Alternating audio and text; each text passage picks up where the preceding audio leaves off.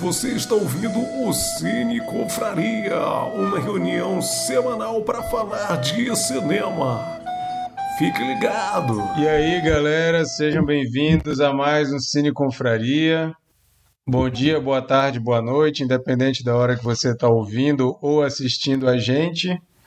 Hoje, episódio 42 da segunda temporada. Quem diria que a gente teria tanta persistência e paciência para estar tá fazendo isso até agora, né? Mas aqui estamos, nos divertindo como sempre, batendo papo sobre um assunto que a gente adora fazer, que é cinema e o que quer que surja dessa conversa, né?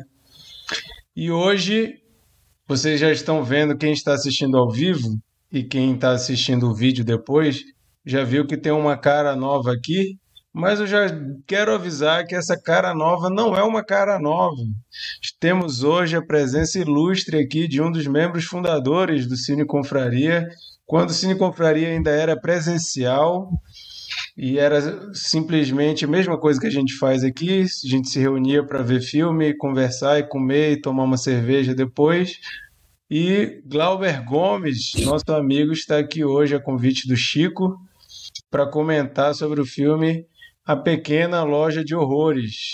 Inclusive, vocês lembram que no episódio passado, quando o Chico falou Pequena Loja de Horrores, a primeira pessoa que eu lembrei foi do Glauber. Eu falei: esse filme é a cara do Glauber, pode chamar que ele vem. E aqui está o cara.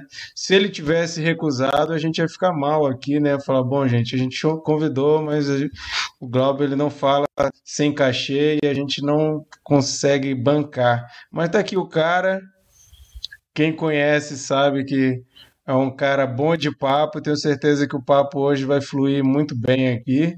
Seja bem-vindo, Glauber. Já dá teu bom dia, boa tarde, boa noite aí para quem está ouvindo a gente. Fala galera, tudo bom? Pô, é um prazer participar aí do Cine Confraria, versão digital. Eu não sei se vocês falaram que o filme é minha cara porque eu tenho a cara do Rick Moranis ou alguma coisa assim com esse óculos, eu espero que não. Mas é um filme, é um filme que eu gosto muito. É um filme do, dos poucos filmes trashzeiras aí de, de, musical e tudo mais que, que, que, eu gosto. E muito obrigado aí pelo convite. É uma honra participar aqui com todos vocês novamente. Espero participar aí de outras edições. Já estou me, me reconvocando, renascendo das cinzas aí, vendo que a coisa tá, tá bagunçada. Estou vindo aqui para ajudar vocês a arrumar também.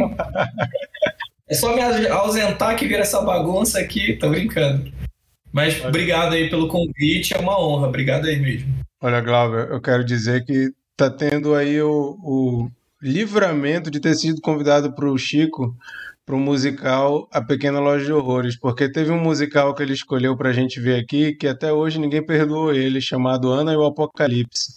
Se você quiser é ter essa experiência... Não. Na verdade, quem escolheu foi o Marquito. Lá vem, né? lá vem. Isso é Mas... uma mentira, uma mentira deslavada que Entendeu? já foi provada ao vivo que isso é mentira. Mas e...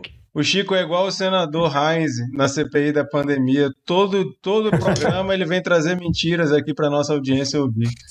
Isso é uma... Eu tenho uma recomendação no estilo da. Eu vou dar na dica no final aí uma recomendação de um outro musical meio trashzeira também, muito parecido com a Pequena Loja de Horrores. Então, quem quiser saber, assiste até o final ou passa logo pro final do vídeo aí, quando você tiver gravado, que a gente faz essa indicação também, que é bem legal. Massa. E para quem está ouvindo e não está vendo, vamos saber quem mais está participando hoje. Bernardo, vai lá. Boa noite, bom dia, boa tarde. É... Queria dizer que é uma falta de vergonha do Glauber não aparecer esse tempo todo, né? Porque na verdade a gente nunca fechou as portas para ele. É verdade. Mas ele some, a gente chega. Hoje o Glauber é assim, a gente chega para falar com ele, Aí ele responde três dias depois. ele, ele, ele, ele está assim. Eu acho que, acho que o Chico deve ter feito, deve ter feito a, o convite é, antes de indicar o filme, não foi, não, Chico? Cara, não, eu sou prestigiado ainda, cara, desculpa.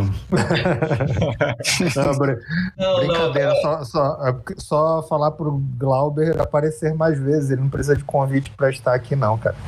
Oh, maravilha, contem comigo, assim, tô, consigo me organizar, vi que vocês estão fazendo no horário legal. Contem comigo aí para as próximas, de verdade. Então, Posso vamos... com carteirinha oficial.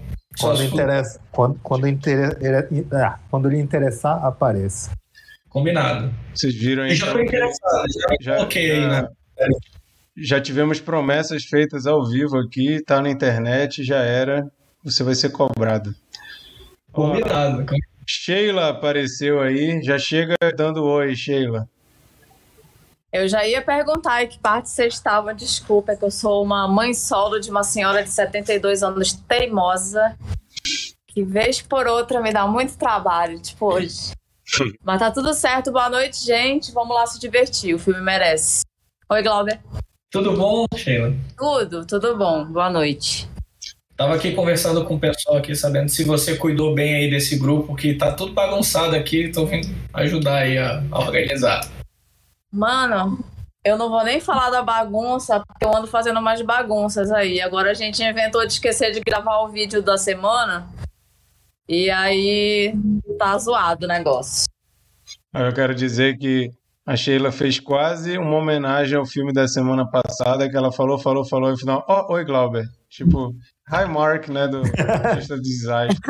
É verdade. Então, já que falei do episódio da semana passada, deixa eu avisar para vocês que não conhecem o Cine Confraria, nós temos aí, como eu falei, estamos no episódio 42 da segunda temporada. Então tem episódio pra caramba, comentamos muitos filmes, filmes muito bons, filmes bons, filmes médios, filmes ruins. Tem tudo aí.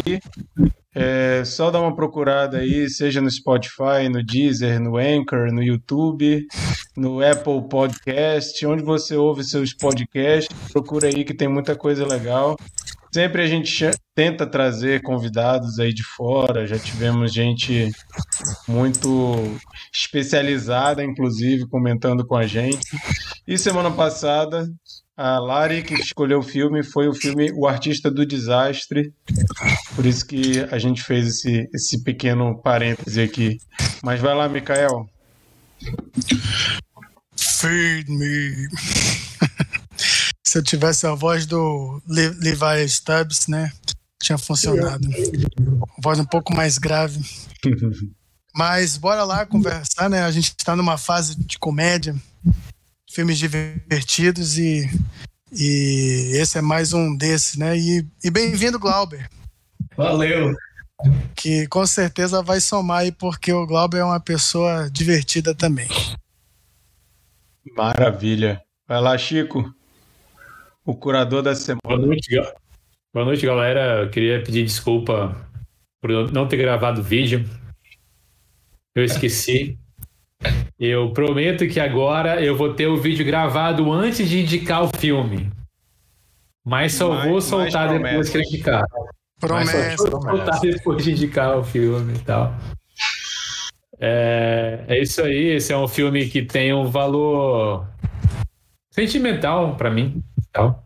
Um filme divertido. Eu espero que vocês tenham gostado. E quem não viu, assista e procure a versão do diretor, que é legal também. Legal. E eu sou o Marquito e agora a gente vai conversar sobre A Pequena Loja de Horrores. Para quem não sabe que filme é esse, é um musical de 1986 dirigido pelo Frank Oz, com Rick Moranis e também tem Steve Martin, né? A gente comentou Steve Martin quando eu, tava, quando eu indiquei o Only Murders in the Building, a série que é maravilhosa com Steve Martin. Eu falei que as grandes comédias deixam saudades, né? A gente está carente de comédias boas hoje em dia, feitas hoje em dia. As séries acabam suprindo isso, né? E esse filme é uma bela lembrança de uma época muito boa de comédia ali dos anos 80, com atores maravilhosos.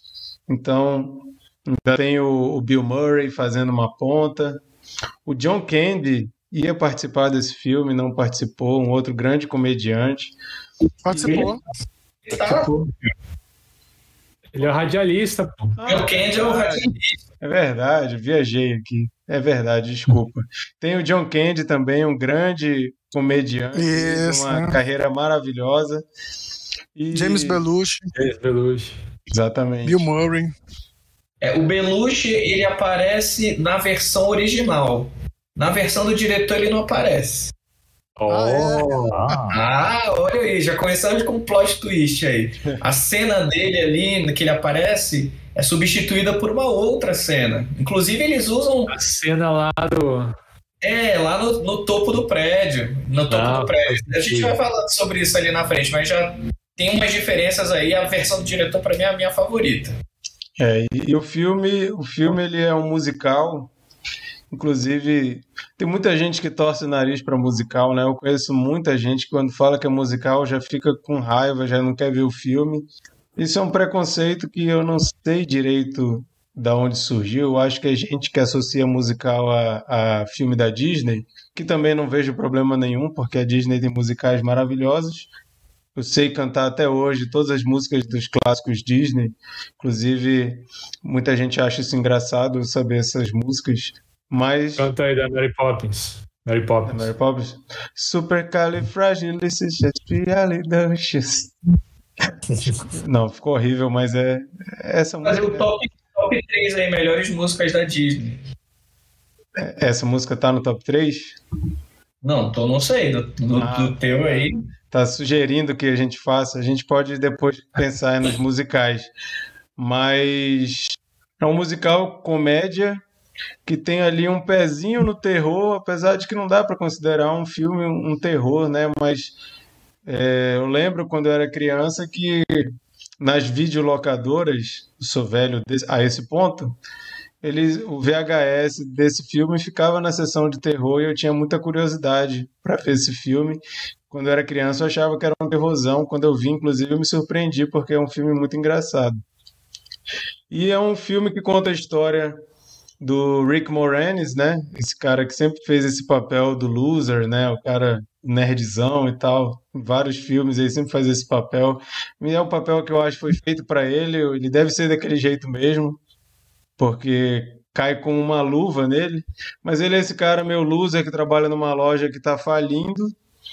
E um dia ele encontra uma planta numa loja de um chinês, que é um, um lance meio alienígena que cai ali, tal, não sei o que. Ele pega essa planta, leva para para loja e é um, como se fosse uma planta carnívora, só que ela fala.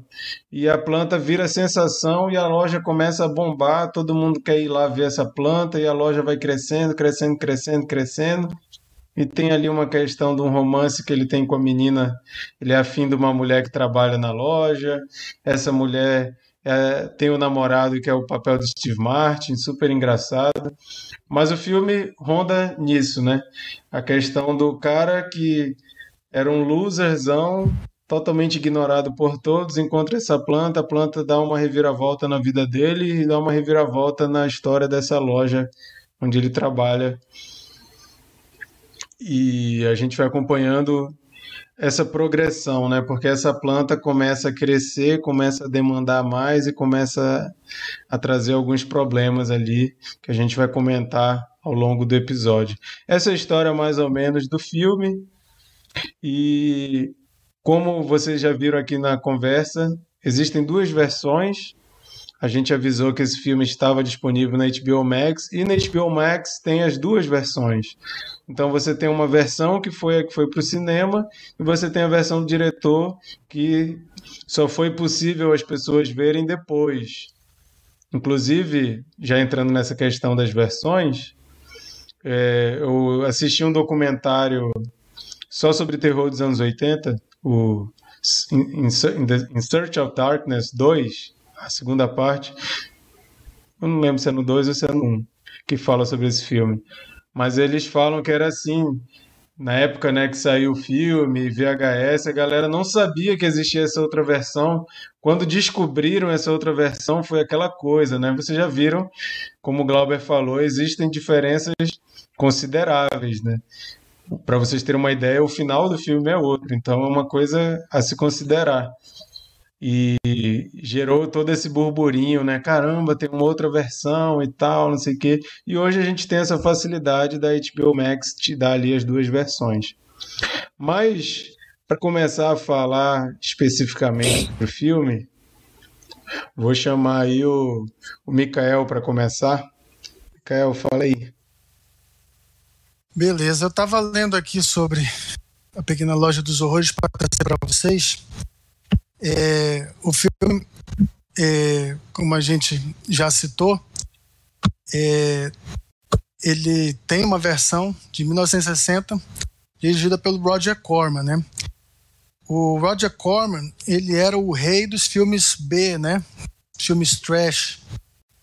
Ele fazia filme muito barato. Ele é, utilizou, se baseou num conto de terror dos anos 30 chamado Green Thoughts, de John Collier. E o que é mais interessante é que ele aproveitou um, um set que já estava pronto e filmou a loja de, de, a pequena loja dos horrores em dois, três dias. Ele fazia filme muito rápido e ele aproveitou já muita muita coisa e, e, e depois ele só fez um umas filmagens adicionais, mas o grosso ele filmou em dois, três dias. É, a curiosidade também tá, tá no, no fato do Jack Nicholson, antes da fama, ter um papel, né? um pequeno papel no filme. É, anos depois, o Howard Ashman e o Alan Menken prepararam um musical pra, é, que estreou em Off-Broadway, baseado no filme de 1960, né? E e foi esse esse musical que inspirou o filme de 1986 que a gente está comentando hoje. Interessante também isso, né? Porque o Alan Menken ele foi o cara das músicas da Disney é, do Renascimento, né? Pequena Sereia, A Bela e a Fera e Aladim. E antes disso ele fez esse musical é, que, que ficou mais famoso até pelo filme. E eu sei cantar, eu sei o... cantar a música desses três filmes aí que o Mikael falou. Ao mesmo pra tempo. Ver, pra ver como você é fã de Alan Menken. Você é fã do filme e é fã dos filmes, das músicas da Disney. E o David Geffen comprou os direitos da peça musical. David Geffen é um, é um magnata da indústria da música. Acho que vocês já ouviram falar dele, né? Depois ele, ele se juntou com o Spielberg e, e fundaram a DreamWorks, né? Que era DreamWorks SKG. E o, o Geffen formava a letra G, né? E o David Geffen contratou o Frank Oz para dirigir o filme. E eu acho que é uma, que é uma escolha é, certeira. Por quê? Porque o Frank Oz ele é um cara que antes dele se tornar o diretor de, de, de cinema, de comédia principalmente, mas que fez muitos filmes com Steve Martin, né? Eu estava contando aqui, ele fez quatro filmes com Steve Martin, incluindo A Pequena Loja dos Horrores. Mas antes disso, o, o Frank Oz ele era muito conhecido é, por, por manipular né, os bonecos, o Muppets. Ele criou também o Yoda.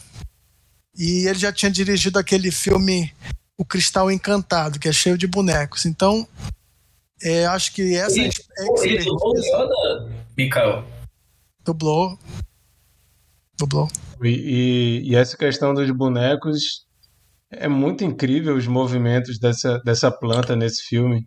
Eu estava lendo com, é, sobre como eles fizeram, que eles tinham algumas coisas que tinham que filmar muito rápido para poder, não, muito devagar para a planta poder depois agilizar e parecer aqueles movimentos rápidos, né? Mas fizeram a planta em vários tamanhos para não precisar ficar fazendo efeito de, de, de deslocamento de câmera para ela parecer maior ou menor. É muito impressionante o trabalho de. A sincronia dos lábios. A sincronia dos lábios dá para falar, cara. Não, e, e, e ela tem uma perguntar. personalidade, né? Ela tem uma personalidade própria que, que aí é o trabalho do, do dos, é, das pessoas que trabalham com, com boneco, mas também do, da voz, né? Do Levi Stubbs, que, que é, é, dá uma personalidade com a voz dele maravilhosa. O Bernardo acho que ia fazer, falar alguma coisa. Não, eu ia até perguntar se, se o movimento dos lábios ali era, era prático mesmo, porque é impressionante, é. cara. É, é, é, ela fala de, de uma maneira muito na, natural, né? É, os movimentos agora, fluidos. É, é engraçado logo no início, né? Que ela tem uma boquinha, assim, né? Coisa assim, depois ela vai crescendo. Não, é, as, é... as, cores da boca vão mudando à medida que ela vai crescendo. Verdade. E, e falando do, do, do, final do filme, eu vou, eu vou, eu vou depois pedir para o Glauber fazer um resumo do que, que muda é, em relação à versão do diretor. Mas só para. Porque eu estou falando, falando, fazendo esse histórico, né? É, o, o final do filme ele era bem mais sombrio. É, e seguindo o original dos anos 60 e, e do musical, é, onde o, o casal é devorado e, e as plantas tomam conta do mundo. E, e a, o último plano é, tinha, tinha uma, uma planta né, dessas no, no, no na, na, Estátua da Liberdade e tal. Mas esse final não foi aceito pelo público teste em 86, né? Em 86 o pessoal era meio careta. Não, mas isso, e aí isso, o, isso... O estúdio, o estúdio pediu para mudar, aí eles, eles fizeram esse final, que, que é o final do, do, do, do, do cinema, que tem é toda uma, uma coisa bem mais romântica é, do American Way of Life, mas com uma piscadinha de olho para lembrar que, que, é, é, que é no finalzinho aparece uma planta, uma Audrey 2, no jardim, né? Como se disser, é, não é bem assim, não vai ficar tudo, não vai ficar tudo cor de rosa do jeito que vocês estão pensando.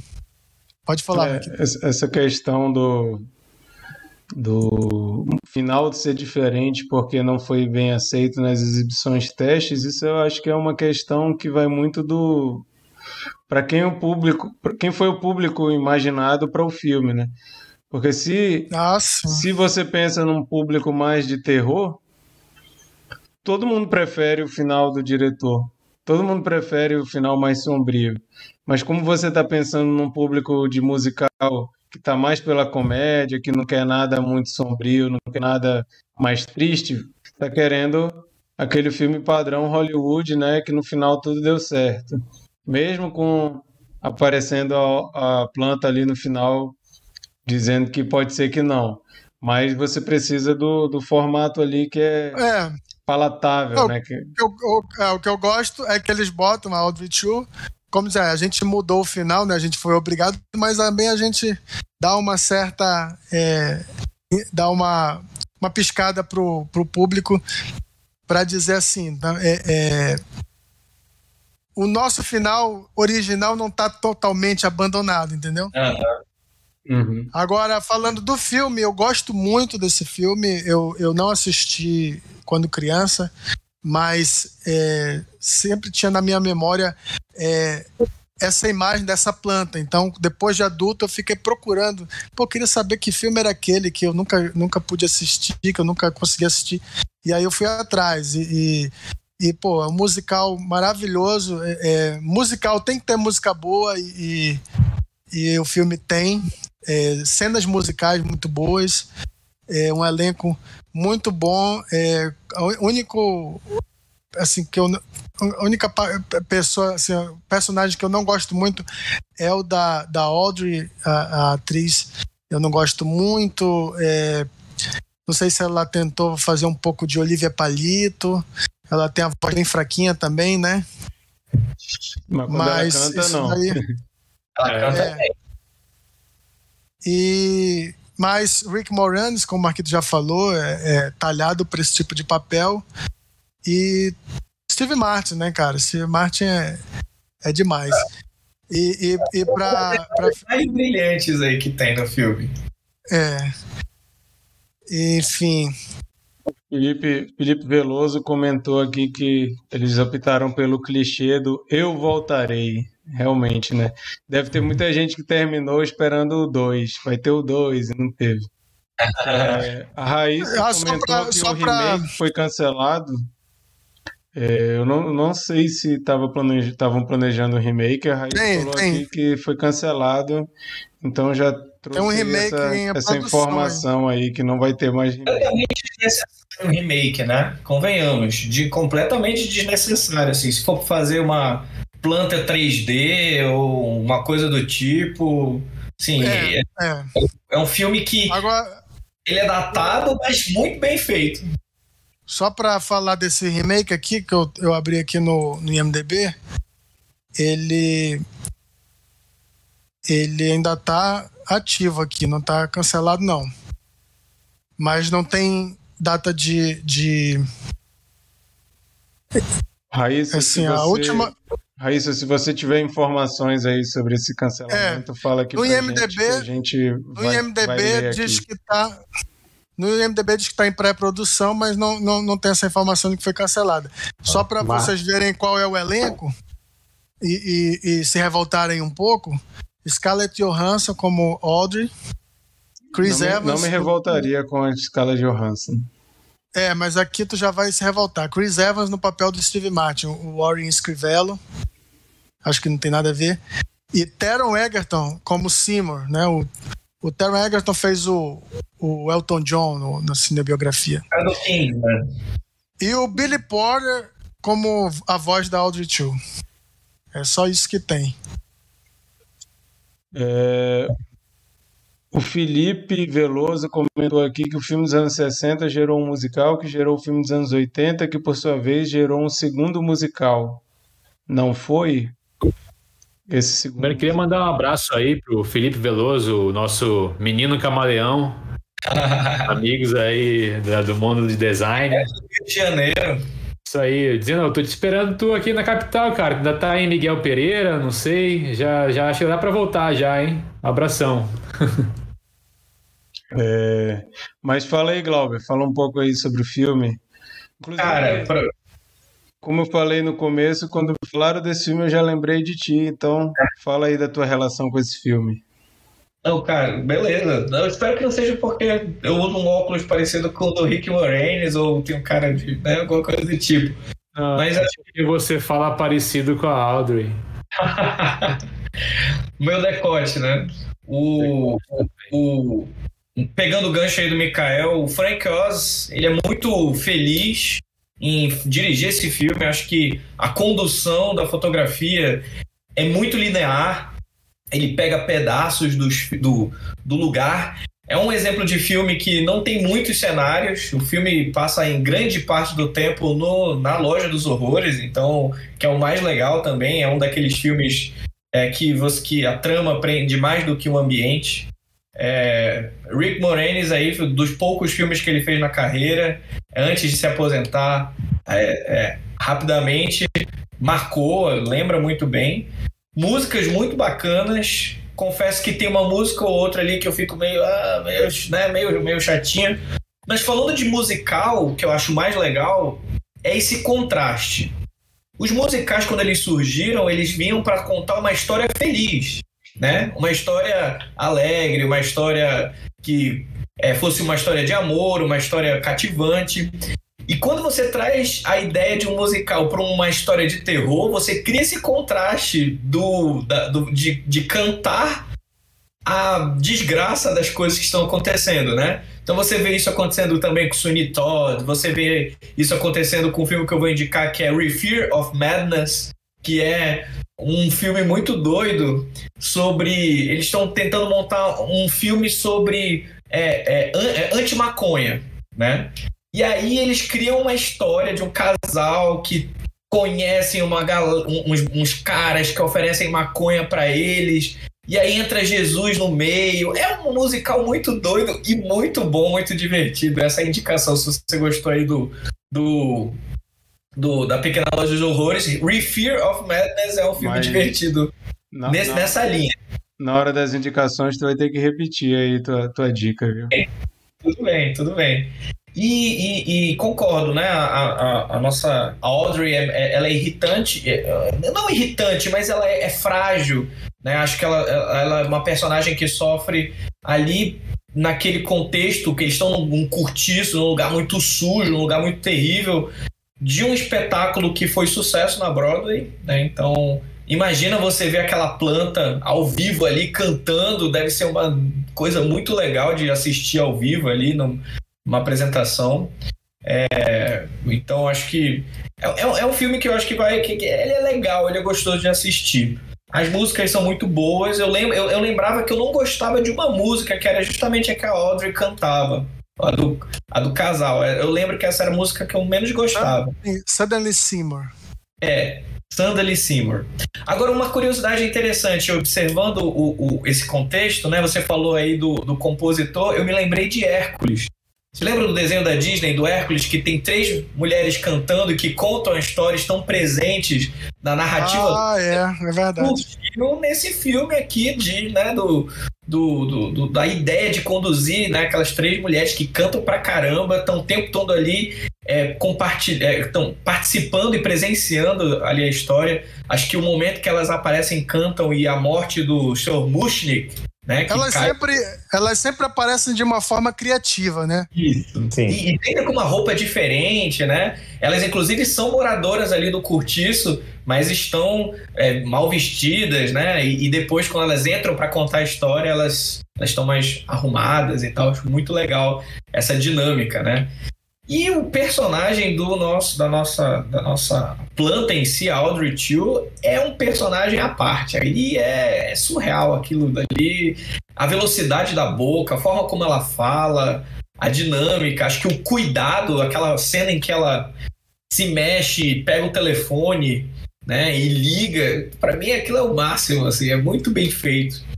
E eu assisti a versão do diretor. A versão do diretor, para mim, é a favorita. Que é exatamente essa daí que o, que o, que o Mikael citou. Tem uma cena que não tem na versão original, em que o Rick, o, o personagem, o Seymour, ele aborda. É, é, o que, que acontece? A planta tenta comer a, a namorada dele e ela morre. E aí ele resolve dar o corpo da namorada dele para a planta comer. Ele se sente culpado e resolve se suicidar. Quando ele tá para se suicidar, aparece um, um produtor que na versão um, um, na versão do original é o Belushi que faz. Nessa versão do diretor é outro ator que faz, o cara né, da Associação de Plantas, que tá com aquela mesma Audrey Chu que aparece no final do original, na mãozinha dele aqui, falando: olha, a gente tá transformando isso aqui um produto, a gente vai vender isso para o mundo todo. E aquele sorriso, não é uma piscada, viu, Mikael? É um sorriso que ela dá no final do filme. Ah, sim, sim. Ela dá esse mesmo sorriso, só que nessa cena.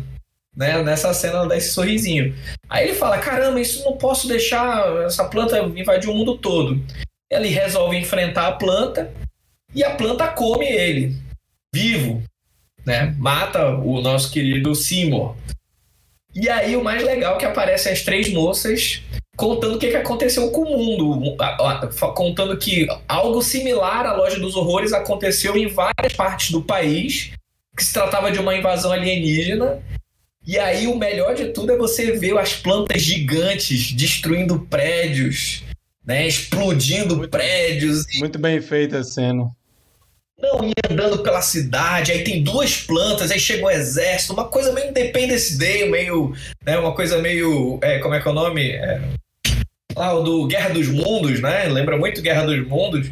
E a cena que o, que o próprio Mikael falou aí, da, da, da, da planta carnívora em cima do, da, da, da Estátua da Liberdade, é, rindo e no final ela ganhando. Inclusive, coincidentemente, ontem surgiu aqui uma planta, que eu não sei se é uma planta carnívora, até trouxe pra cá pra mostrar. Cuidado, Mas, cara. Se ela começar a cantar. uma gota de sangue pra ela. Essa, essa é, daí ela tem, um, essa tem um formato meio fálico, então toma cuidado, viu? Uma outra aqui também, apareceu uma outra aqui também, então tô cheio de planta por aqui, mas já entrando no clima do filme. E assim, esse filme é o máximo, cara. Eu acho muito agora, divertido. Eu não agora, sabia a piscada que, tu tinha que eu virado falei pai, era de, do... pai das plantas. É, pai de planta. É, pai de plantas. É. Essa fálica é. aí eu não recomendo tu experimentar, não. Não. só para explicar que a piscada que eu falei não é da planta, era do próprio roteirista, assim dizendo. Ah, sim, sim. Entendeu? É, só, só participações aqui da galera. A Raíssa, ela falou aqui do, da pergunta que a gente fez. Ela disse que ela leu na reportagem que foi adiada, mas a, a reportagem termina assim. A nova versão de Little Shop of Horrors já não parece mais estar nos planos da Warner Bros. De acordo com o ator Billy Porter, que interpretaria a planta carnívora Audrey Chu. Então, o cara que faz, iria fazer a voz da Audrey falou que parece que eles não estão mais interessados. Então, provavelmente. Ah, tomara, tá né? Provavelmente está pausado mesmo. Queria só fazer um, para finalizar um comentário. Cara, pra mim o melhor personagem de todos é o Steve Martin. Pra mim a apresentação do personagem, a, a ideia de, ser, de você ter um, um, um dentista sadomasoquista, aliás, que até Semi, semi, sadista. masoquista ou sado, né? Eu não sei a diferença. Acho que tem especialista aqui no grupo né, que, que gosta aqui. Como é que é, Chico? Acho que ele é sádico, né? Ele é sádico, certo. E, cara, aquela coisa dele sair da moto e a moto sozinha se estacionar. Aquela, a, pra mim, a música mais divertida é a apresentação dele. A melhor apresentação de personagem. Não, É a dele. É, exatamente. E, cara, e, e a ideia de também ter um paciente que nesse, nessa versão não, não tem uma participação muito grande, mas na versão dos anos 60 é feita pelo Jack Nicholson, né? Tem uma participação um pouquinho maior que faz essa- esse paciente que gosta de, de dor, né? E aí esse contraste do dentista que gosta de causar dor com o, o paciente que gosta de sentir dor é muito engraçado. Eu acho o máximo. E ele, ele usando aquele gás hilariante era uma das minhas memórias da infância. Tanto é que toda vez que eu vou ao dentista eu sempre pergunto se eles têm gás hilariante. No Brasil não é permitido. Mas é, eu achava o máximo, assim, achava muito divertido. Muito bom. Ó, o Felipe Veloso falou aqui que as atrizes que fizeram as três cantoras, duas delas tiveram um paradeiro conhecido. Uma virou a mãe do Chris, do Todo Mundo Odeia o Chris, e a outra virou a patroa daquele Eu, a Patroa e as Crianças. Sabia que eu, eu suspeitava que a, a, a mãe ia falar isso, fuleiragem. ah, essa era a tua curiosidade, Chico? Pô, achei ela parecida. Inclusive, o Felipe aqui falou, o Felipe falou que tá no Rio. Então, Chico, eu acho que ele só não quer te encontrar mesmo. Ele tá no Rio, viu? Tu não vai constranger nosso ouvinte aqui, querendo encontrar o cara, e o cara não quer te encontrar, pô. Pega mal pra gente. Agora, Depois que ele roubou aí o que eu ia trazer de informação, vou encontrar mais. a ideia também do, do Rick Moranis dar o sangue pelo trabalho, literalmente, né? É também uma coisa interessante ali. Aquela relação chefe e funcionário, né? O chefe, ele só, ele só tá ali para receber dinheiro, o dinheiro, né? Tanto é que ele fala, cuida aí, aí do, da planta, resolve esse problema que a planta tá doente. E, e a morte do Mushnik também é muito divertida, né? Que ele fi- quer saber o segredo de como cuidar da planta. E aí ele cai. Aquela música que eles né, falam do que tá no momento do jantar é sensacional ali. É, Eu teria uma Audrey, uma Audreyzinha aqui. Sheila, fala um pouco aí, por favor. Oi. Então, cara, assim, só me chamou a atenção no geral do que vocês falaram. vocês destacaram a, a fragilidade da Audrey, né? Eu, na verdade, eu gostei. Eu acho que assim, tanto a Audrey quanto to- todos os personagens são caricaturas. Né? Todos. O filme é uma caricatura. Ele é pelo exagero. Ele é pelo nonsense. Imagina uma planta carnívora que tenta fazer lá uma negociação, tipo pacto com o demônio, com o cara, pra ele ter tudo que ele quer na vida e ela conseguir comer gente. Mas eu acho que todos eles têm todos eles são caricatas. Ele como loser é caricata, o patrão mercenário, o dentista é, sadomasoqui... não, sádico. O dentista segundo sádico. Enfim, e, a, e eu acho que ela, eu acho que a voz dela, a caracterização dela, é realmente essa cara- caricatura da, da, da garota frágil, sonhadora do subúrbio. E é engraçado, cara, porque esse filme ele toca em paradas muito pesadas, assim, e é nas, no Zoa. E aí, tipo, hoje em dia acho que ninguém nem até faz esse tipo de piada. Você não vai ter filmes fazendo essas piadas. Tipo, ele tá, ele tá chegando ali, ele vai bater ela, ele vai encher ela de porrada. Entre outras coisas, né? Porque ele pergunta, e aí, cadê o gel? Eu falo, caralho, bicho. Puta que pariu. Eu falei, ele vai comer o cu dela e ainda fala, cadê o gel? Eu falei, nossa senhora. Era pro cabelo dele, Sheila. Como assim? Calma, pô. Deus Mais é Glau- pô. Mais Glauber. Tô brincando, sim, eu sei.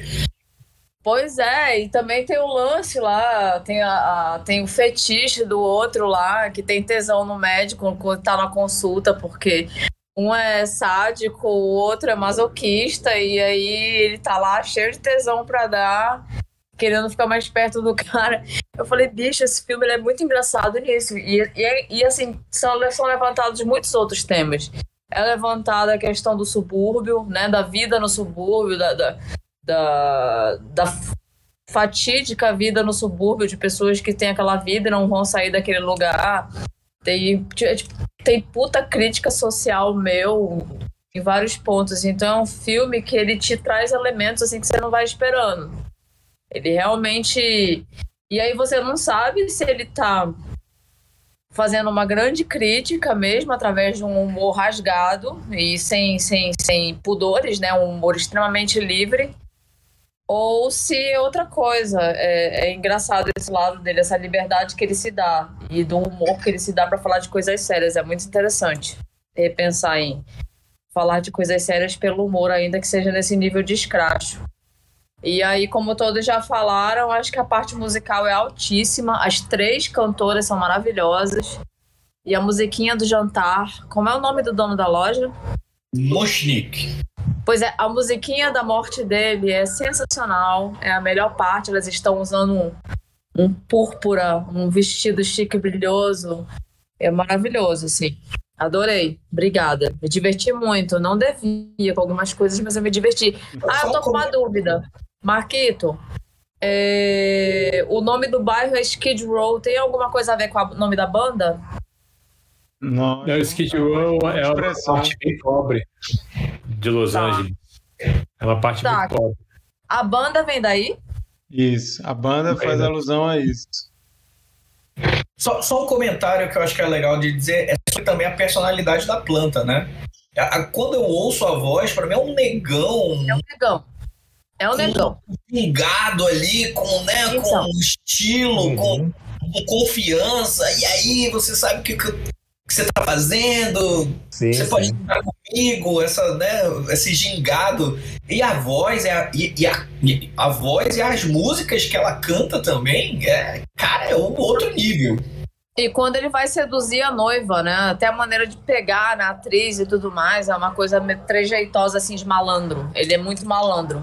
Me lembrou um pouco o King Kong segurando a, a loira, né? Aquela coisa dele levantar a, a Audrey, né? Do monstro segurando a, a, a, moça indefesa. Me Pode lembra ter sido. Pode ter sido uma, uma sátira, né? Porque enquanto o King Kong segura a moça com delicadeza e amor e paixão, enfim, ele segura numa safadeza e, né, e toda uma malemolência de vem cá, meu bem. Então, pode ser uma, uma sátira, enfim.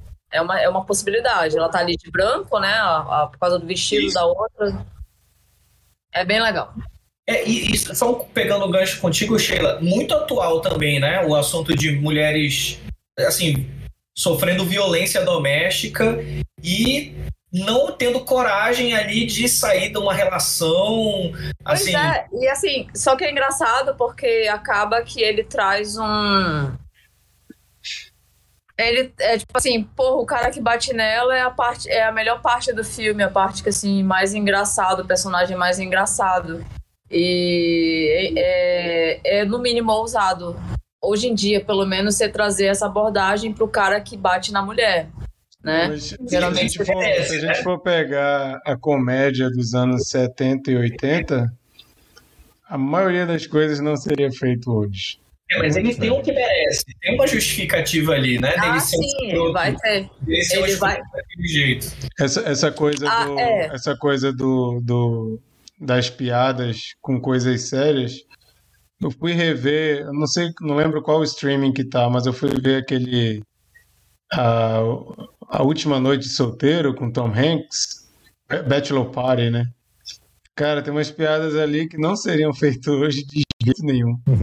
É, é, mudou muito isso aí, essa questão do o que você pode brincar, o que você não pode. Não estou dizendo que está certo nem que está errado, só estou dizendo Uhum. que mudou, né? E tem uma sequência que as três cantoras vão dar, um, vão dar conselho para ela e vão falar, né, que, pô, que não é pra ela estar tá com aquele cara. Aí ela meio que insiste, ela fala, não, garota, o seu problema é que você tem baixa autoestima. Tudo bem, ela tem baixa autoestima. Eu falei, pô, o problema é um cara que é maluco, bicho. A culpa é da vítima, cacete. Mas Nossa. muito bom. Fala aí, Bernardo. É, eu estou frustrado por saber que, que existe essa versão do diretor que eu não sabia. É, então, provavelmente depois eu vou procurar ela, porque, porque eu fiquei interessado. É, mas, cara, é, é, é um filme muito divertido, como vocês já falaram. E para mim é, é, o ponto forte e, e, e, e curioso é o fato de terem tantos atores grandes, assim, né?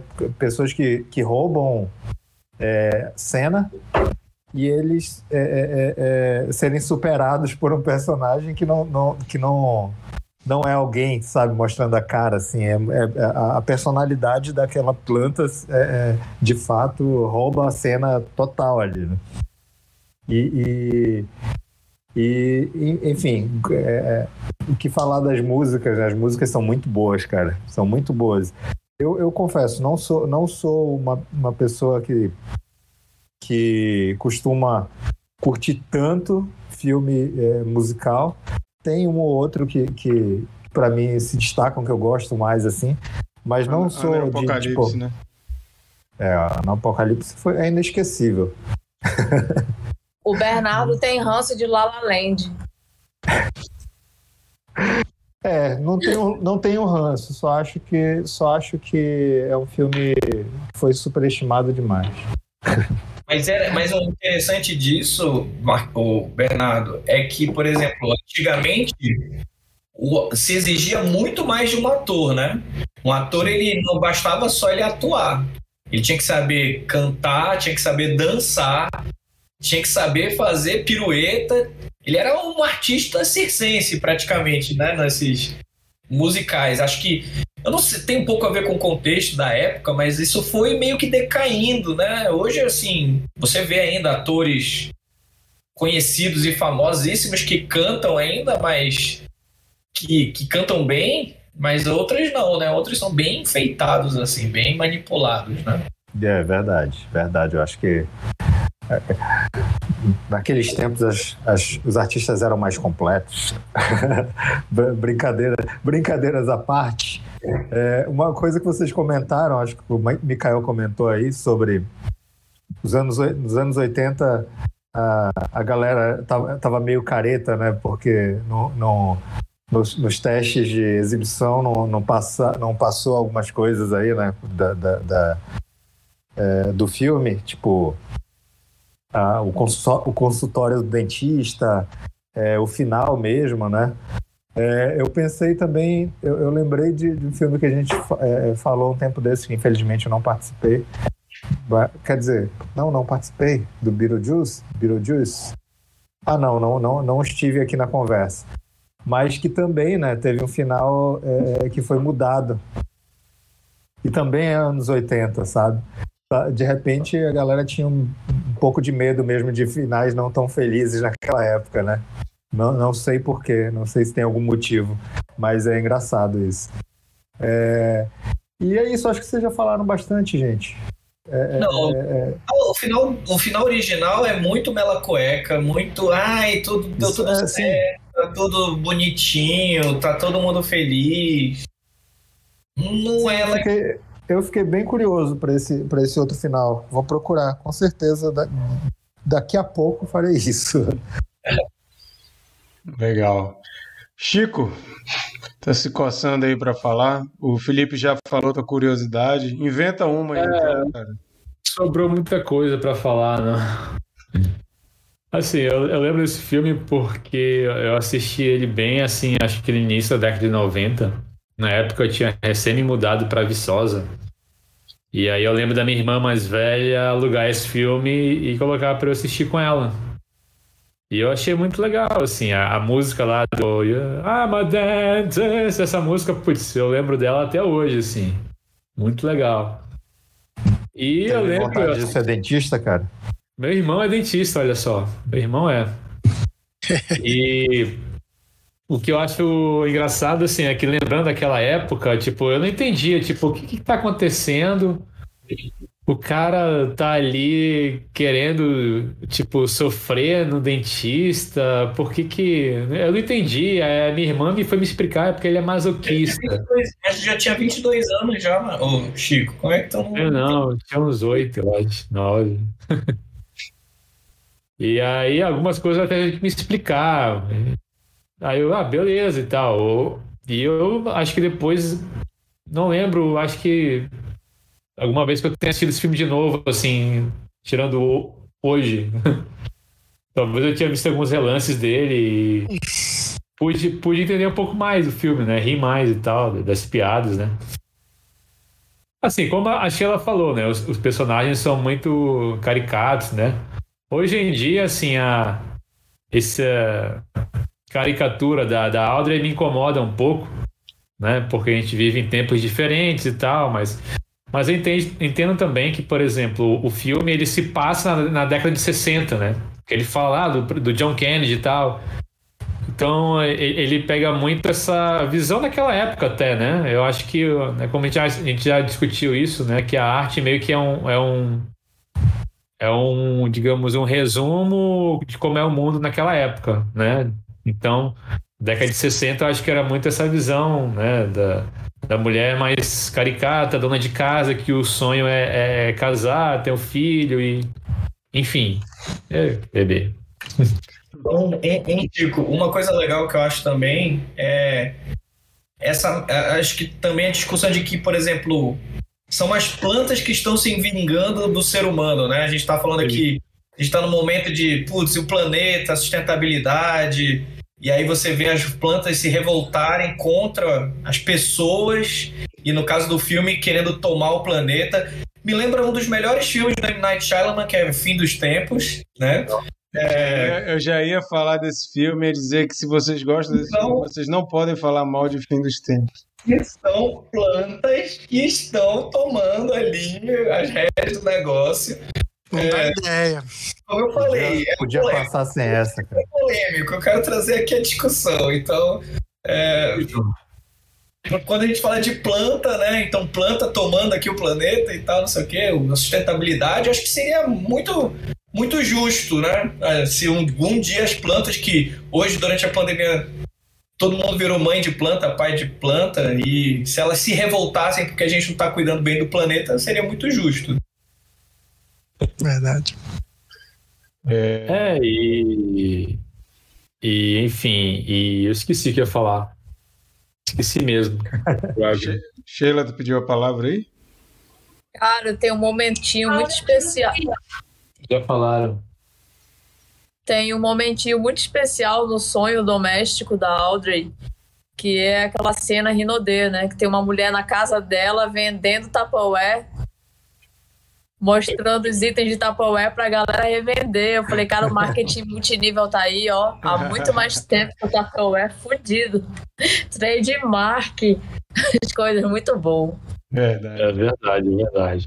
E o que o Glauber falou no início também, tipo, até você vê, pelo menos na minha interpretação, o cuidado ali com a fotografia, até pro filme parecer ser um filme dos anos 60, assim, colorido. Eu tenho essa impressão, né? Não sei se é o filtro que eles usam, mas as cores, assim, meio saturadas e escuras, acho que me passa um pouco essa...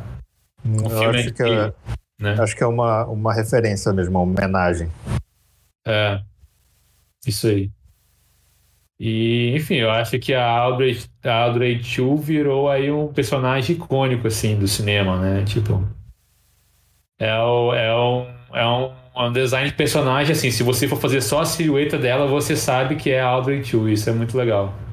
Né? Verdade. Essa coisa de vegetais, plantas assassinas, me lembrou também agora ó, aquele, aquele filme dos tomates assassinos.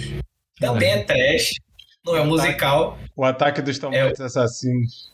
tomates assassinos, que tem lá, né, os personagens ali falantes, aquela coisa meio trash, mas que também. E eu já vi o, o- pelo sorrisinho do Marquito, ele É muito- gosta desse É filme. muito engraçado esse filme. Muito engraçado. É, vamos fazer uma rodada, então. Aí, de cena de, preferida. De... Fala, Miquel. Ei, Marquito. Não, antes da gente ir para esse momento, só é, é, destacar né, que o, a voz do, da Audi 2, o Levi Stubbs, era do grupo The Fall Tops, que era da, daquela, daquele movimento Motown, né? Tem tudo a ver com o filme. É, a, o, o, o, trio, né? Da, da, da, das negonas lá cantando, né? É, é muito inspirado na, nos grupos que tinham, né? The Supremes, The Ronettes, né? É, é, é, não é, não é assim coincidência, né? Eles, ele, ele traz esse estilo para o filme que, que já pedia isso, né? E, e, e, também dizer sobre o Rick Moranis, eu não sei quantos sabem a história do Rick Moranis, é, que ele, ele sumiu, né, do, do showbiz, né? Não sei se vocês sabem. É isso que eu ia falar. Qual foi o motivo, né? Qual foi o motivo? É, é que a, a, esposa dele teve câncer, né? E, e depois de 97, mais ou menos, quando a esposa dele faleceu, ele abandonou a carreira para cuidar dos filhos. Muito legal. Muito... É, e ele foi é, dedicação total, assim. É, uma hora ou outra ele, ele fazia trabalhos vocais, mas aparecendo é, em tela, assim, ele não apareceu mais, né? Eu até vi, vi um, um, comercial que ele fez ano passado, eu acho, que ele já tá, né, sessentão e tal, assim, mas é, o rosto ainda todo, muito característico. Talhado, todo talhado, forte agora, né? Tô brincando.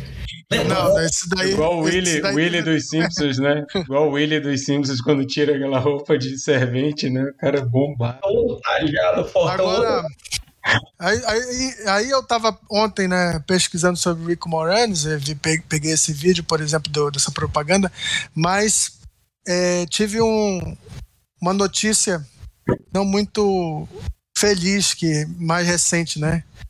Que ele tava andando na rua e um maluco pegou e começou a esmurrar ele. Ah, eu soube disso. E, e ele, e ele foi hospitalizado e tudo. o, cara, o, o, cara chegou a ser preso e tudo, mas ele ficou bem mal aí por conta de um maluco na rua. Caramba. Um uma coisa que eu, que eu queria também comentar rapidamente é existe um outro personagem que talvez a gente não tenha. A gente comentou aqui que é a trilha sonora. Eu sou um fã de trilha sonora, eu gosto muito de, de prestar atenção na trilha sonora dos filmes. E uma curiosidade também é que toda vez que a planta aparece, a gente ouve ali um órgão, né? Uma coisa meio de igreja, né? Aquele né? Uma coisa é, por conta também dessa, dessa energia. Isso aí, isso aí, que tu fez foi o Jornal Nacional, cara. Foi um. Ó, não foi... Aquele. de, de, de órgão, né? Então, e isso só acontece quando a planta aparece. Quando ela tá calada, quietinha, você vê a presença, né? o, o, o leitmotiv da planta é essa coisa meio sobrenatural, meio meio meio de igreja, né? Como se não só a voz, né? Aquelas vo que a gente sabe, né? Aquelas vozes da, do, da, das igrejas que são que tem aqueles corais de negros e tudo mais, que cara é sensacional também, traz aquela energia e que compõe essa personalidade da Audrey também tá ali na, na, nas próprias músicas, né? Da, na trilha sonora dessa personagem. É, essa questão da, da cultura da black music no filme ela é, ela é muito importante inclusive com essa história de da fama e do sucesso surgindo da periferia né? então não é à Sim. toa que todas as músicas tirando a, a música mais fraca que o que o Chico até falou né que a, a música mais brega ela até destoa um pouco eles tentam fazer um negócio mais, é, entre aspas, mais branco, que fica muito mais chato, mas o resto tudo tem esse, esse motivo da black music, do soul, hum. do blues. É, é a música, né? É, como é que é o nome? Não sei o que, Seymour, é Sandali Seymour, né? Isso, é. é essa é a ruína. E o Felipe Veloso lembrou aqui que a canção do final da Audrey 2 foi indicada ao Oscar. Então, Perfeito. é uma música muito, muito marcante, né? E talvez o remake, se eles tirassem esse elemento que é super legal, que é da Black Music, ia ser mais um filme sem graça, assim, porque isso parece não ter assim uma importância tão grande, mas é isso que dá o tchan para o filme, essa essa identificação da cultura do subúrbio com as músicas que são tocadas e com a história que está sendo contada, né? Isso é uma coisa Esse é um daqueles filmes, Marquito, que eu tinha medo de reassistir e de achar uma bosta. Sabe que tem aqueles filmes que você prefere estar na memória do que tá do que rever? Tem muitos. Eu eu não vou ser polêmico aqui, né? Mas eu lembro que eu tinha uma impressão muito melhor de Caça-Fantasmas na minha infância Ah, não. do que não, depois. Ah, não. eu Para cresci. Não vai falar mal de Caça Mas Fantasma aqui, não, pô. falar mal de Caça-Fantasmas, mas eu achava muito melhor quando eu era criança do que quando. Agora, tem outros filmes que envelhecem muito bem. Robocop, putz, um- a gente falando aqui de filmes dos anos 80, né? O Robocop envelheceu como vinha, assim, filmaço. Então, só exemplos de não musicais, claro, né? O Robocop musical ia ser bem engraçado, mas o. Mas o, o de filmes que, que envelhecem bem, envelhecem mal. Eu acho que esse filme foi um filme que envelheceu bem. Vamos fazer uma rodada ultra rápida, porque a gente ainda vai falar a cena, ra- cena preferida e a nota.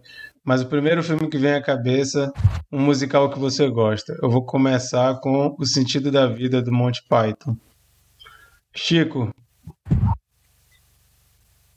Pode ser um desenho animado? pode. Aladdin. Sheila, Fantasia. boa. Mikael, Pô, cara, tu me pegou assim de surpresa, não.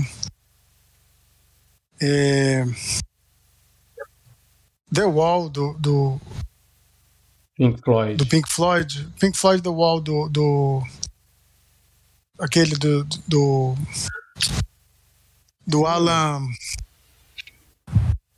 Todo mundo Todo mundo conhece, sabe qual é. a gente sabe qual é. Pink Floyd The Wall. Bernardo, Eu tava buscando outro porque o Chico falou que eu veio na minha cabeça primeiro, mas eu não vou buscar outro não, vou falar Aladdin também.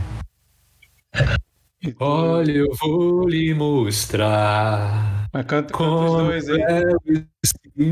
Vai, o, o Chico, Você confia em Chico, mim? é o- Chico é o Aladdin, o, o Bernardo é a Yasmin. Vai lá. Jasmine, Yasmin? pô. Eu falei o quê? O que, que eu falei? Yasmin. Yasmin? Não, é o meu sotaque, que na minha, na minha terra o, o Y vira J, entendeu? Ou ao contrário. E, e o teu filme, e o teu filme, Glauber?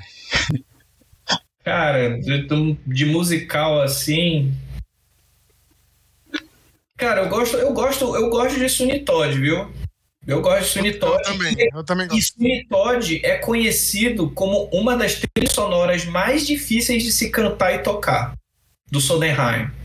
Então, eu acho que é, é- é muito legal. É, é um exemplo de filme trashzeira, né? Musical. Mas de desenho, assim, comentando, cara, Hércules pra mim é muito divertido as músicas. Assim, acho de um nível angelical, né? De músicas muito bacana. Maravilha. Então, agora, cena preferida de A Pequena Loja de Horrores e qual nota você daria? Eu vou dizer, eu, eu ia dizer a cena do Steve Martin, mas como eu sei que alguém vai falar aí, eu vou dizer outra cena, que pra mim é uma cena que foge um pouquinho do estilo do filme, que é a cena que a gente acha que ele vai matar a Audrey, que o Audrey 2 vai matar a Audrey, que eu acho que eles criam um clima de tensão assim muito interessante, que você fica naquela coisa, será que ele vai matar ela? Será que ele não vai e tal? Então essa cena eu achei ela muito bem construída e ela causa essa tensão, mesmo sendo um filme entre aspas leve, né? Um filme leve que consegue causar essa essa essa agonia, né? essa tensão nessa cena. E a nota que eu dou pro filme é nota 8. Sheila, Vou aproveitar a minha vez. A minha nota é 8 e minha cena favorita é a sequência do Bill Murray com Steve Martin impagável. Uma das melhores cenas de cinema que eu já vi, assim, de comédia. Não tem. É sensacional. Tem um balézinho entre eles, maravilhoso. Massa. Bernardo. Pode pegar essa parte da Sheila, aí tu copia e cola. É a mesma coisa. Oito e a mesma cena. Galber. Cara, a minha, a minha, tenho duas cenas favoritas, né? A apresentação do, do dentista, como você citou, para mim é a melhor apresentação de personagem, assim, em curto espaço de tempo com uma música, você entende tudo do personagem logo de cara. Mas o final do da versão do diretor, para mim, foi um negócio que eu falei assim. Eu não lembro de ter visto isso daqui eu, e, e por que, que as pessoas não falam? Isso que eu acho mais interessante. É o tipo de coisa que poderia estar tá rolando meme, podia estar tá, nas plantas destruindo a cidade, em, né, nos Estados Unidos contra. Para mim, aqui, o nível de complexidade dessa cena foi a melhor. Então. Parece é... que essa cena só saiu no DVD de 2012, então é meio que mais recente, né? É. No final, depois que tudo acontece, a tela fica branca do cinema e é. a planta rasga a tela branca do cinema. Então, cara, é muito legal. Para mim, o final, esse final me surpreendeu agora. Eu assisti e falei, caramba, era assim que acabava? Aí eu fui ver, ah, não, essa aqui é a versão do diretor. Então, é diferente. Eu fui ver a versão original e aí vi, cara, sem dúvida nenhuma, o final da versão do diretor é a melhor cena. E minha nota é 9. Massa. Mikael. A minha cena preferida também é a apresentação do, do personagem do, do Steve Martin, né? o, o Orin Scrivello. Que, assim, o, o filme ele traz uma antecipação né, para esse personagem, porque vários momentos se fala dele e você não sabe quem é ele. E aí, quando ele aparece, é o Steve Martin na moto, é, com aquele cabelo. E aí você, cara. Cabelo você... preto, cara. Fazendo. Ah, assim, o Steve Martin é um dos melhores expressões corporais do cinema. Né? O cara é, é, aí, aí tem a música, aí quando ele entra no consultório, tem todo. A, a, a, a performance dele, entendeu? E aí, juntando com o elemento de cena, então, para mim, é essa cena mesmo. E Aquela... a minha nota. Desculpa, desculpa, Mica, mas aquela câmera de dentro da boca. Ah, pra... é. é. E ele Essa com... câmera aí, eu tava lembrando dela. Essa câmera é muito engraçada também. É Bom. que ele vai. Ele vai botar broca, né? É uma coisa que todo mundo tem medo de dentista, é dessa, dessa bendita broca. E essa cena e, tem, e tem curiosidade, né? Não sei se vocês viram, mas os mesmos aparelhos que eles usam nessa cena, eles usaram no Coringa do Tim Burton quando o Jack Nicholson vai fazer a, a, cirurgia, depois que ele cai no ácido, as mesmas aparelhos que o, esse dentista está usando, eles usam naquela cena. E, e eu, ah, é? eu, não eu suspeito que nessa cena da boca, é uma suspeita, tá? Não cabe aí pesquisar. Eu acho que os instrumentos, o instrumento da broca ele tem um tamanho diferente do que ele usa ali de verdade. Eu não sei se aquela boca ali é uma boca de puppet ou se é uma boca real. É. Com certeza. Eles faziam tudo, tudo dessa forma, né? No, e, e, o, e, o, Frank Oz, o Frank Oz ele chama o Jim Henson, né? Que o Jim Henson é o cara dos bonecos, né? Ele criou o Muppets e o, e o Frank Oz é, trabalhou com ele. E, e, praticamente todo filme que tem boneco nos anos 80 era Jim Henson, né? Não, e, e, e, tudo é feito prático, né, Mikael? Assim. Tudo. tudo ele, ele tudo que, que, fez o. Ele que fez o Louro José também, inclusive. Os Cavalinhos do Fantástico? O Galerito também, né? Aqui no, lá no Amazonas. Cara, Desculpa, você ia falar a nota aí, desculpa. O filme Labirinto, pra quem lembra também. Acho que as Tartarugas Ninjas também, acho que o primeiro também, acho que é o Jim Henson que faz os bonecos, tem um monte de coisa. Ou é homenagem a ele o filme, não lembro. Olha, vocês estão falando disso e até agora o Felipe está tentando imaginar aqui o musical do Robocop e ele já sugeriu usar a música dos Mamonas do Robocop gay quando o Robocop surge em cena. Pronto. Já dá pra... Desculpa, te interrompi aí. E, o- e o Felipe também está lembrando aqui que tem essa cena, para quem não tem HBO Max e não sabe como é o final da cena da versão do diretor, ele está falando que tem essa cena no YouTube. Então dá para procurar o final da versão do diretor no YouTube. Vai, Mikael, nota pro filme. Nota 8 também. Chico, É, o meu é nota 8, a cena de apresentação do Steve Martin. Só para acrescentar, vou falar uma frase que eu ri muito desse filme.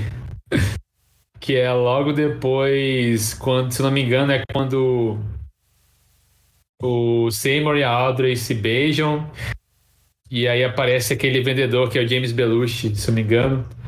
E aí ele dispensa, né? Ele, não, não, não vou querer nada de licenciar, blá blá blá. E aí ele quer, ele vai entrar na loja e acho que a Audrey discute alguma coisa, "Ah, eu vou lá com você, aí ele vira pra ela e fala, não, this is between the me, be, no, this is, that's between me and the vegetable. Aí eu- Cara, eu, eu ri muito dessa frase. Ele é uma frase clássica dos vegetarianos, não sei se você sabe. É verdade. quê? E o, o Felipe tá lembrando também que essa empresa do Jim Henson fez a família Dinossauros também. Porra, demais, cara. O dinossauro é outro nível de é um nível absurdo. Muito doido, né? Bom, gente, esses foram nossos comentários sobre Pequena Loja de Horrores. Fiquem à vontade para contribuir com a gente. Depois, se você, não, você que não está vendo ao vivo, procura a gente no Instagram, avisa lá pra gente qual que é a sua opinião sobre o filme. Se a gente falou aqui algum absurdo, pode ir lá puxar nossa orelha. Se a gente falou alguma mentira, pode ir lá falar que a gente está enganado. E assim a gente vai contribuindo aí para o nosso debate sobre o filme. Agora a gente vai para uma rodada de dicas para quem está assistindo, ouvindo pela primeira vez. Toda semana a gente tenta trazer aí alguma sugestão de coisa para você ler, para você ouvir, para você assistir ou, ou para você jogar é, do seu momento aí de tentando descobrir o que, que você vai consumir, seu momento de entretenimento. A gente vai trazer aqui algumas sugestões. Eu vou começar. Quero indicar o filme Lamb, o novo filme da A24, essa produtora fantástica aí que só lança coisa é, de muita qualidade. É, a A24 está lançando esse filme, lançou cinemas, acho que ainda não estreou no Brasil. Lamb, que significa cordeiro em inglês, mas é um filme islandês. Oi? Obrigado por traduzir. Ah, tá. É, é um filme islandês e eu já vi que vai ser a escolha da Islândia para tentar uma vaga no Oscar de 2022. É um filme que conta a história de uma família numa fazenda, aquelas paisagens lindas da Islândia, e essa família ela cuida de cabras, de ovelhas, e a gente não consegue saber muito o que está acontecendo com essa família, a gente vai acompanhando esses filmes bem lentos, tá, gente? Bem devagar, que eles chamam né, de slow burn. Você vai ali sendo sendo parte ali do cotidiano, do dia a dia, sem muita coisa acontecer, até que essa, esse casal eles não têm filhos, mas a, aparece uma criança lá e eles começam a cuidar dessa criança. O filme tem ali um pezinho no terror, um pezinho no mistério, um pezinho no drama, mas pela capa você já consegue imaginar, pelo cartaz, que tipo de criança é essa que nasceu ali na fazenda deles. E eles começam a cuidar dela como se fosse filha, filha, filha deles mesmo. E coisas estranhas começam a acontecer nessa fazenda. Cara, é um filme muito bom, muito estranho, como várias coisas da A24. E eu espero que eles consigam essa indicação para o Oscar. Eu já vi que é um filme que, apesar de ser islandês, bateu pau a pau com 007 em bilheteria, virou o filme islandês de maior sucesso de bilheteria de todos os tempos. e vale a pena. Se você gosta de umas coisas meio esquisitas assim, tinha muita gente comparando, porque é da A24, né? Muita gente falando de Hereditário, muita gente falando de A Bruxa, mas cara, é outra pegada. Mas se você gosta de coisas esquisitas, acho que você vai curtir. Eu gostei muito.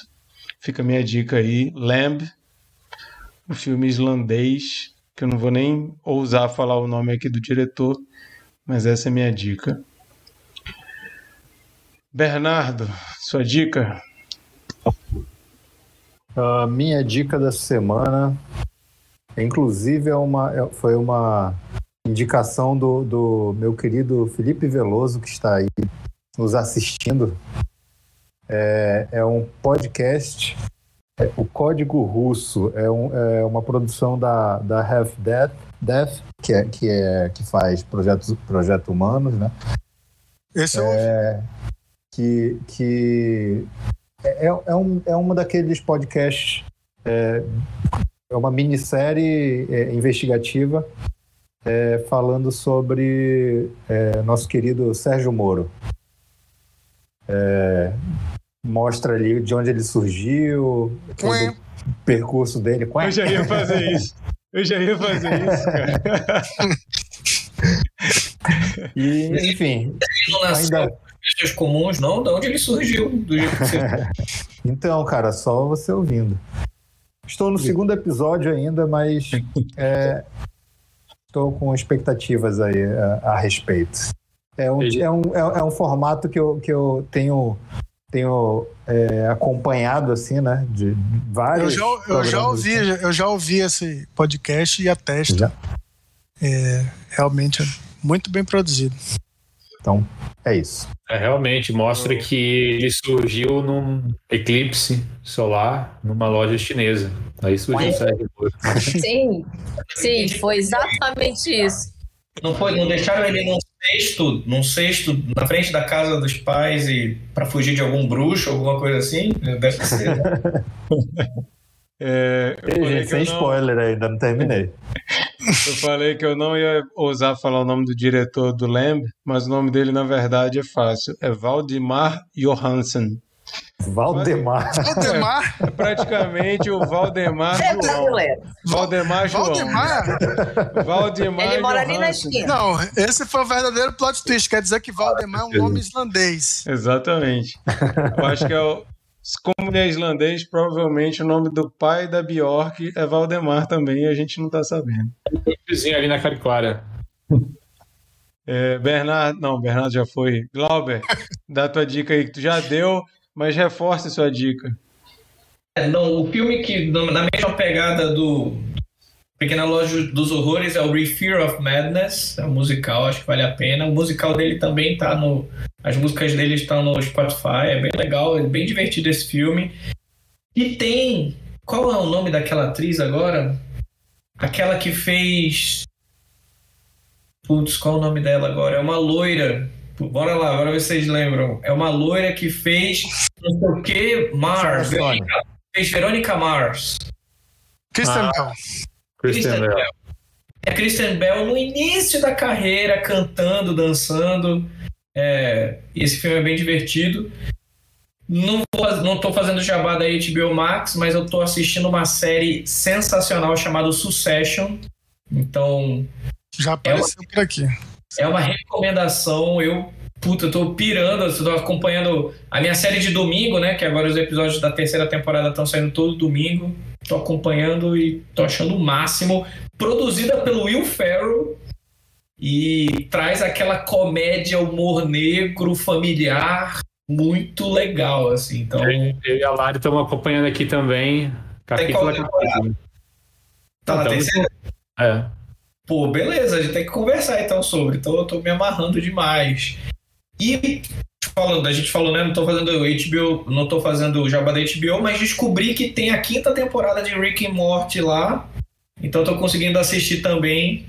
E sci-fi no talo, os caras estão enlouquecidos nessa quinta temporada.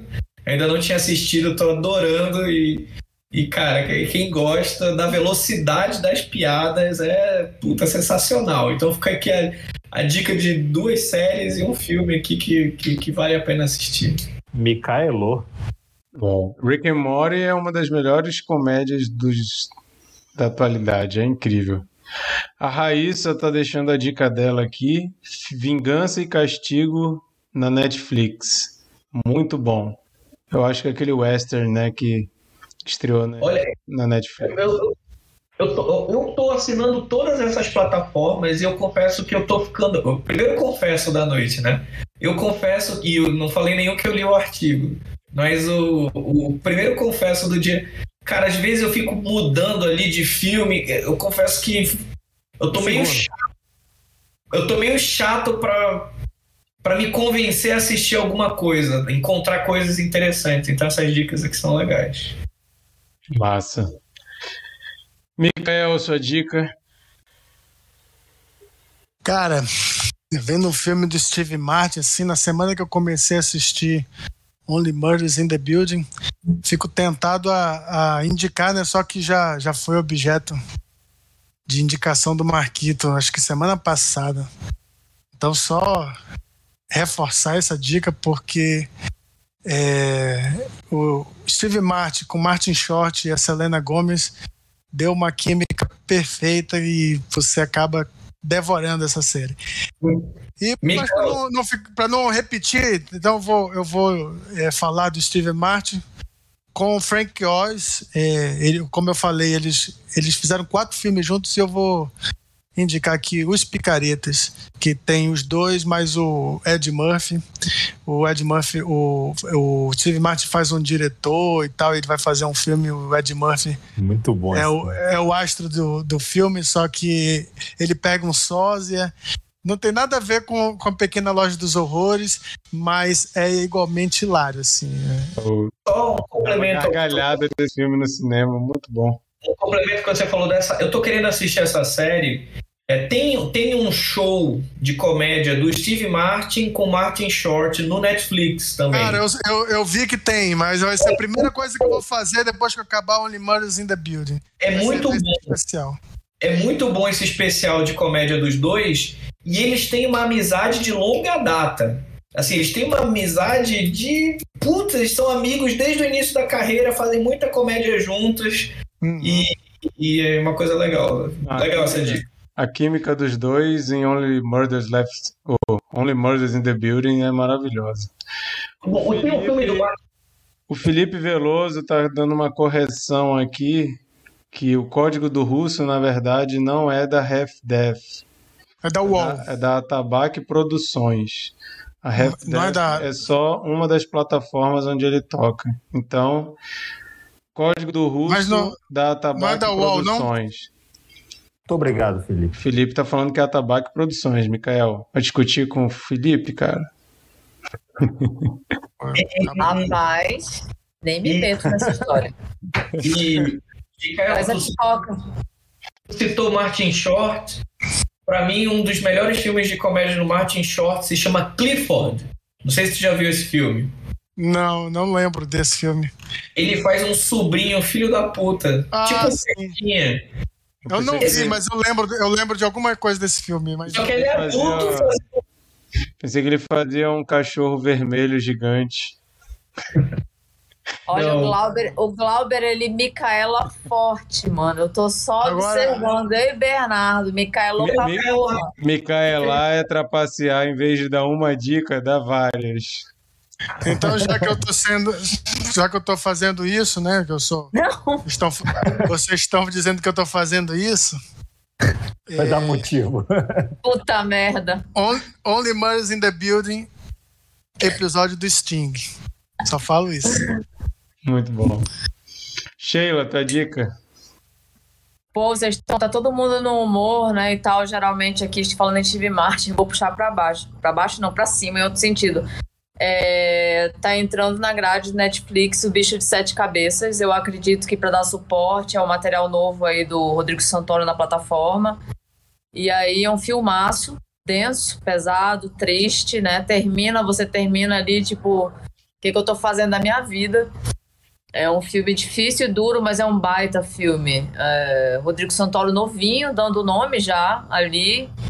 Numa, numa história clichê, né? Um jovem que tá tentando se encontrar, ainda tá ali meio sem um rumo definido na vida, é um, é um classe média baixa, e aí acaba numa circunstância infeliz sendo pego com droga e vai parar num lugar que, em vez de recuperar, só destrói. E ele entra nessa espiral decrescente, né? De, a, as chances dele de se dar bem na vida vão a zero. E enfim, é uma história triste, mas é uma história bonita e tem uma música maravilhosa, que é o Bicho de Sete Cabeças, é uma das minhas músicas favoritas. Eu recomendo para quem não viu, tá aí a oportunidade Netflix. Tá bem facinho de ver. Maravilha. Pico, É, é, eu vou dar uma dica aqui, mas não é a minha dica, é uma dica pro Glauber, que falou que estava atrás de coisas para assistir. É, é uma série do- da Apple TV chamada The Morning Show. Muito Já ouvi boa, já, gente. Que é outra que a gente assiste também semana a semana. Muito Boa. boa. Vou assistir. Ted Laço também, cara, assista. Ted Laço, Ted Laço. Está a legenda do Ted Laço, né? Muito bom, Ted Lasso. E aí a minha dica dessa semana oficial para o Marquito botar no Instagram vai ser uma banda chamada Skid Row. Como a Sheila comentou, vou indicar o segundo disco deles, que é considerado o disco clássico, que é Slave to the Grind. Muito bom. Fica a dica. Rock, hard rock, farofa, pouco talvez glam rock. É legal. Tem umas MTV, músicas né? Rock MTV. É, tem umas músicas bem legais ali, Wasted Time, Monkey Business, Business, Business, Quicks and Jesus, sei lá, tem umas várias músicas legais nesse ali. Legal. É, O Felipe está indicando aqui Pod Trash, um podcast focado em filmes trash. Me interessei por isso aí, cara. Eu sabia que gostava. Marquito vai curtir. Vou, vou o. Felipe, o Agora, Felipe, o Felipe, ele tá, ele tá, ele tá, ele tá aí cultivando um convite, né, pro ao vivo. Felipe, vão já te puxar pra cá. Eu acho que o Felipe está, Felipe, Felipe Tá. bingou hoje, todo está mundo falou nele. galgando, galgando esse espaço. O Felipe é a Raíssa, né? A Raíssa também está aí já. Isso é verdade. É, então, gente, essas foram nossas dicas. Um lembrete, só para vocês botarem na agenda de vocês. Acho que é dia 25, entra no Disney Plus, documentário do Peter Jackson sobre os Beatles, hein? Vamos botar isso na agenda aí, que é muito Qual importante. é o dia? Eu acho que é dia 25, se eu não me engano. Fazer os Beatles em 3D, alguma coisa assim? Não, não, é um documentário do, da época O Andy do... Serkis, né? Fazendo. Fazendo os- o John Lennon e o, o dar- Harrison. Eu posso dar uma dica plus ou já fechou já? Não, Só não, Não, pode dar Esse, dica esse mais. filme, esse filme do Peter Jackson vai ser. Todos os, os membros dos Beatles vão ser feitos por bonecos do, do Jim Henson. Vão ser todos interpretados por isso.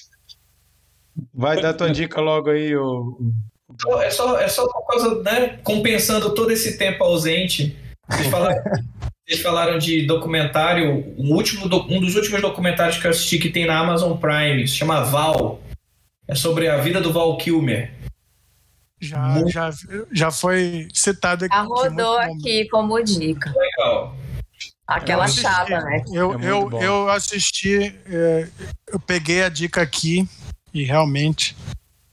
Muito, muito doido. bom. É isso aí, vamos descobrir então agora qual o filme da rodada. Bernardo vai dizer para nós o filme que deve ser assistido para comentarmos semana que vem. Bernardo, qual o filme e por que tu escolheu? Então, é, o filme escolhido é um filme que eu, que eu vi recentemente, mas eu preciso rever. E quero falar sobre ele. É Duna. Do, do nosso querido Denis Villeneuve. E é, é um filme aí de duas horas e meia de duração. Gostoso. Está Vamos nos assistir. cinemas. Está no nos cinemas para quem é de cinema, mas também existe aí a- a- as- os, os meios alternativos aí. Você consegue na locadora Que a gente mais não incentiva. É, não, Existe. não incentivo. Nós estamos apenas falando que ele existe nesse, É, desse- dessa forma, né? E Bernardo, esse filme aí é um dos filmes da, daquele que se classificam em será que ele não é melhor na nossa memória do que revendo? Não tô falando do novo. Tu Já... não sei. Falando do novo? Sim. Ah, ah, ufa. Não, beleza, eu vou assistir amanhã. Beleza. Caralho, que barulho estranho foi esse. É, Pois do é, nada, do nada fiquei- teve um choro de criança, sei lá o quê. Teve um choro bizarro, hein, galera? É um Cara, clássico que de é mal amaldiçoado. Lembra o livro que caiu? As minhas- Agora As minhas crianças estão dormindo, viu? Ó, o choro foi estranho. Mas Eu Depois, acho que foi da casa do Chico isso. se vier aquele não, o choro, o choro acho que era- a, a luzinha acendeu na tela do Mikael. Alguma criança chorando Ih, no rapaz. Mikael ali.